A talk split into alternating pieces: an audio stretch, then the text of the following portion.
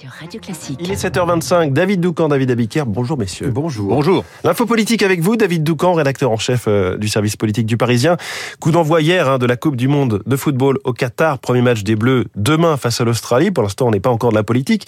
Malgré euh, les polémiques, l'équipe de France, David, peut compter sur euh, un supporter particulier, le président de la République. Absolument, parce qu'Emmanuel Macron s'est fait une conviction. Si l'équipe de France entame un beau parcours, qu'elle se qualifie pour les huitièmes, puis pour les quarts de finale et ainsi de suite, les polémiques sur le pays organisateur seront alors effacées et la ferveur prendra à la fois le dessus et toute la place, comme à chaque fois que la France brille dans une grande compétition sportive internationale. Et pas question de ne pas en bénéficier, comme Jacques Chirac en 98 et Emmanuel Macron lui-même en 2018. C'est pour cela qu'il a annoncé qu'il se rendrait sur place au Qatar si les Bleus arrivent en demi-finale. Dans ce cas de figure, soutenir l'équipe nationale sera plus important aux yeux de nos concitoyens que se tenir à distance d'un pays sulfureux sur le plan des droits de l'homme. Et puis, le président aimerait effacer le raté d'il y a quatre ans lorsque le quart des Bleus avait descendu beaucoup trop vite les Champs-Élysées pour rejoindre le palais présidentiel, entraînant la fureur des fans qui avaient attendu de longues heures pour apercevoir les champions. Pour cela, euh, il faudra bien sûr que les hommes de Didier Deschamps réalisent l'exploit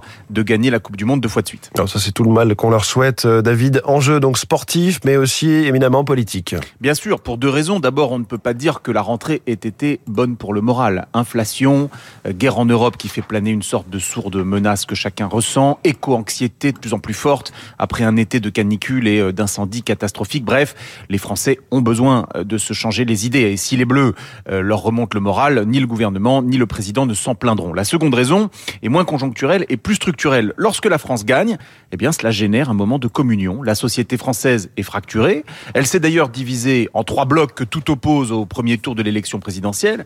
Les opportunités de rassemblement comme un beau parcours en Coupe du Monde ne sont pas si nombreuses il s'agit de les saisir lorsqu'elles se présentent. L'info politique de David Doucan, c'est aussi à lire dans le journal Le Parisien. David Abiker, les titres de la presse, avec à la une ce matin une coupe et une COP. Un climat, une COP à moitié vide, c'est la une du Télégramme. Les échos reviennent sur les avancées et les impasses de l'accord. Pour Libération, l'urgence climatique attendra, c'est la déception. Concernant la coupe, la coupe du monde, il faut relever le défi, explique Didier Deschamps aux une de Sud-Ouest. Apprentissage de la lecture, l'école en échec, c'est la une du Figaro. La France a-t-elle peur de tout? C'est la question posée par l'opinion ce matin. Enfin, le Parisien raconte les derniers jours d'un homme traqué, Samuel Paty, et j'y reviendrai longuement à 8h30. Euh, Rendez-vous est pris dans une heure pour votre revue de presse complète. Merci David Abiker. Bonjour Renaud Blanc. Bonjour François. La matinale de Radio Classique continue avec vous. Quel est le programme? Alors mon premier invité, Jean-Éric Brana, spécialiste des États-Unis, pour parler d'un certain Donald Trump, l'ancien président américain candidat à nouveau à la Maison Blanche et qui depuis hier a récupéré son compte Twitter, la machine Trump, mais aussi les différents grains de sable qui pourraient contrecarrer son envie de retour. Jean-Éric Brana, auteur de Géopolitique des États-Unis dans les spécialistes dans une dizaine de minutes. 8h05, nous serons en ligne avec la présidente d'UNICEF France, Adeline Azan. L'UNICEF qui publie un rapport choc sur la situation des mineurs dans l'Hexagone. Violence, santé, éducation. Pratiquement tous les voyants sont au rouge. Un rapport choc donc détaillé par Adeline Azan dans le journal de Léa Boutin-Rivière.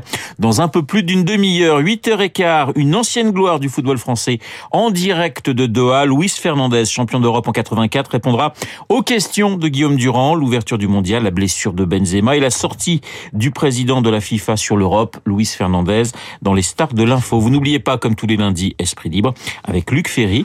Luc, juste après la revue de presse de David, de David Abiker. Tout de suite, la météo.